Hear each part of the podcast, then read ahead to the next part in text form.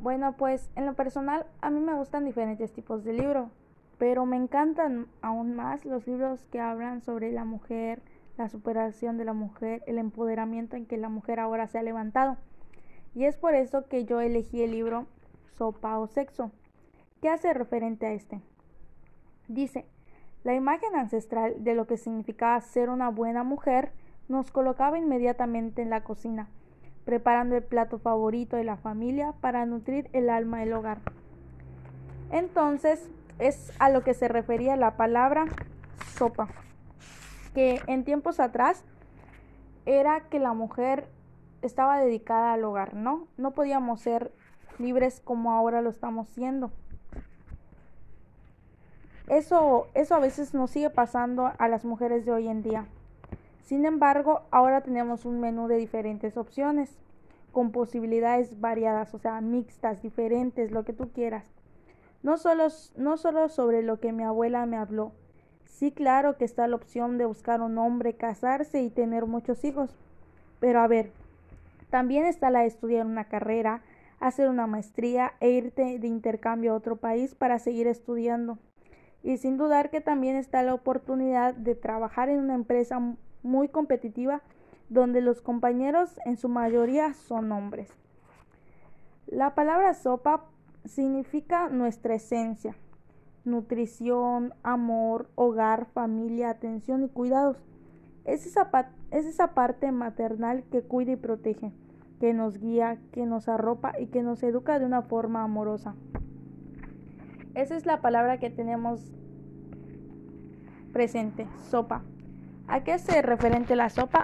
A la mujer, a que antes la mujer estaba dedicada a quedarse en el hogar, a ser una buena esposa, a ser una buena, una buena ama de casa.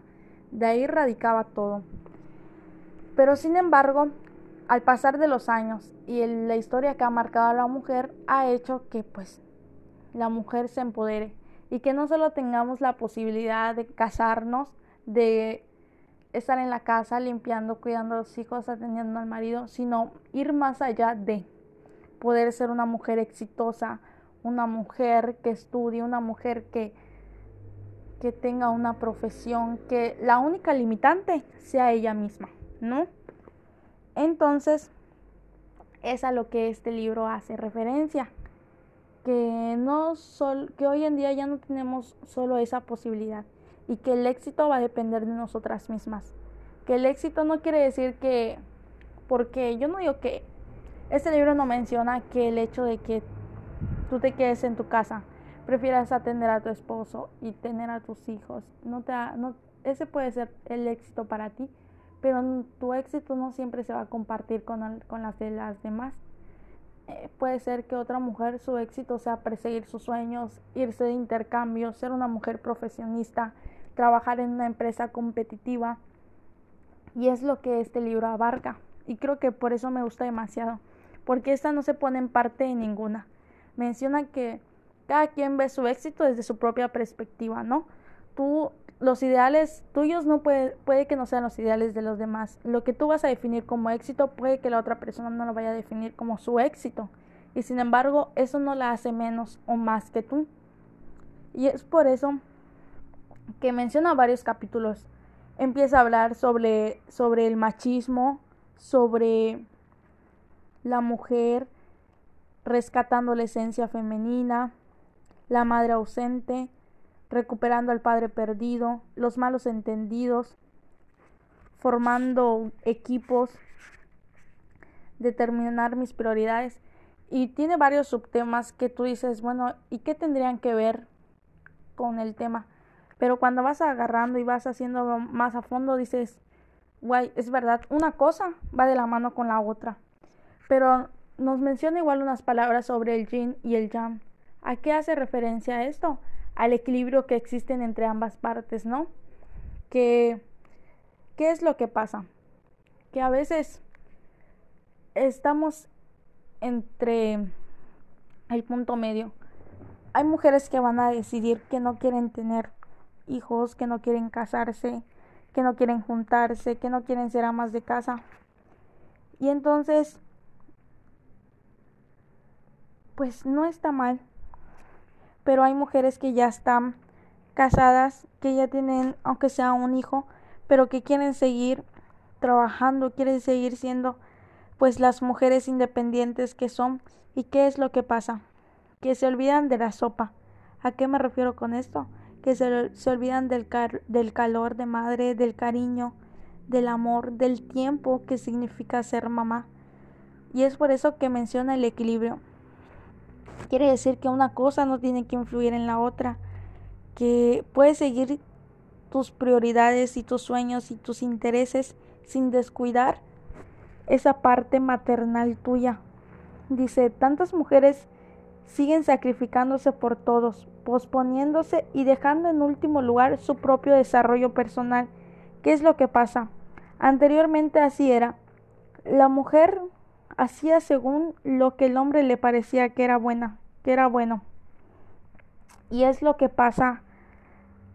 A veces aunque digamos que no, sigue pasando. Hay varias hay varias cosas que aún están, ¿no? Quizás ya no están tan presentes como antes, pero están Dice, anteriormente a la mujer se le presionaba para casarse y tener hijos. Ahora las jóvenes se autopresionan para triunfar más, ganar más, tener más experiencias y al volver la vista atrás terminan por darse cuenta que habían cosas valiosas que en su momento no valoraron, como cuidar su salud, darse tiempo de calidad a sus seres queridos, descansar y muchos etcétera. Queremos abandonar a largo, queremos abandonar a largo de este libro. Hay una parte que me gusta mucho que habla sobre es una parte es un capítulo que dice lo que no nos enseñan en casita. Normalmente a las niñas a qué se les acostumbra cuando van creciendo, con qué deben de jugar, con muñecas, con maquillajes, a quedarse en casita. Desde niñas les damos un nenuco, toma cuida tu nenuco.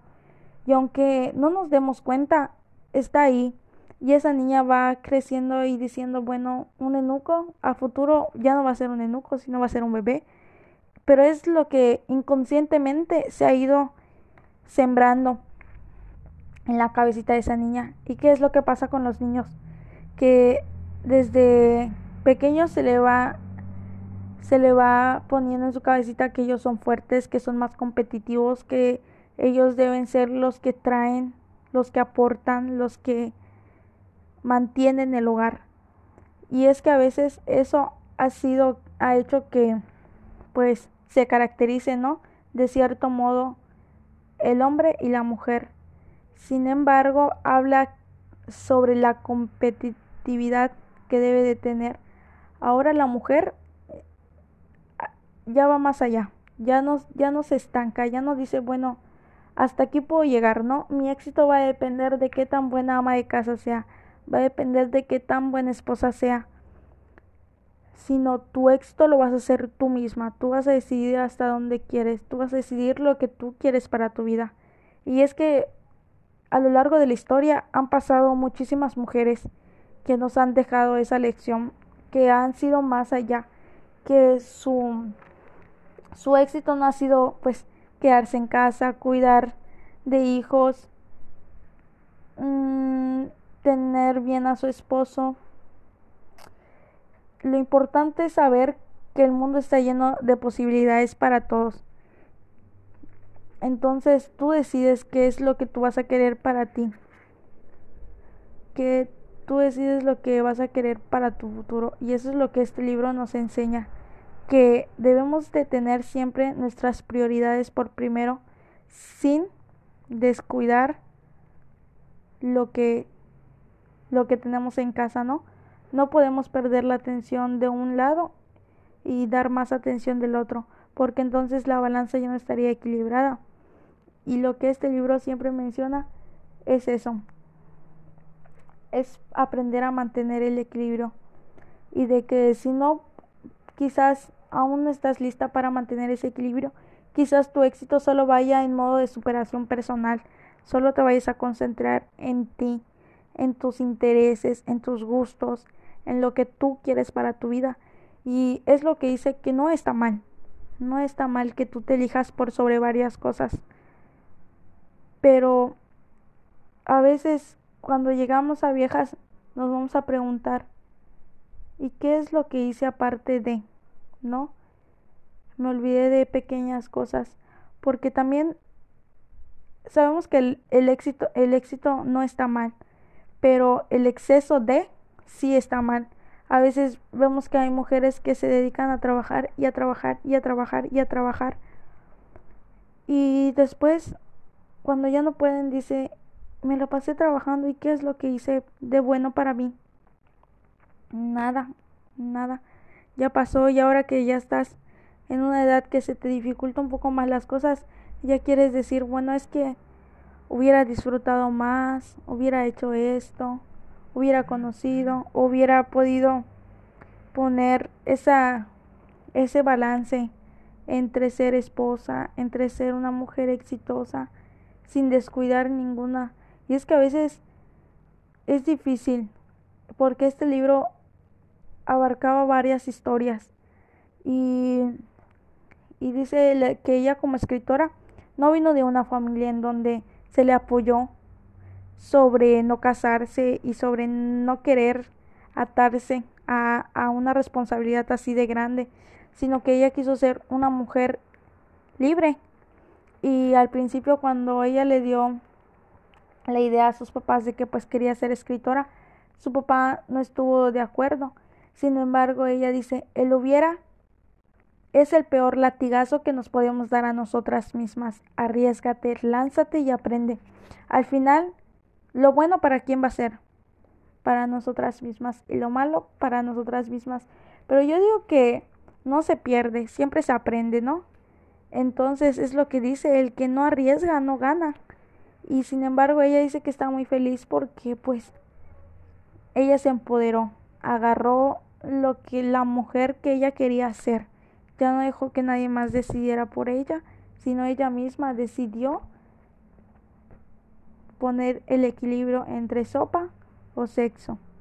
La mujer empoderada sin descuidar su felicidad, su vida y lo que para ella marcaba un equilibrio.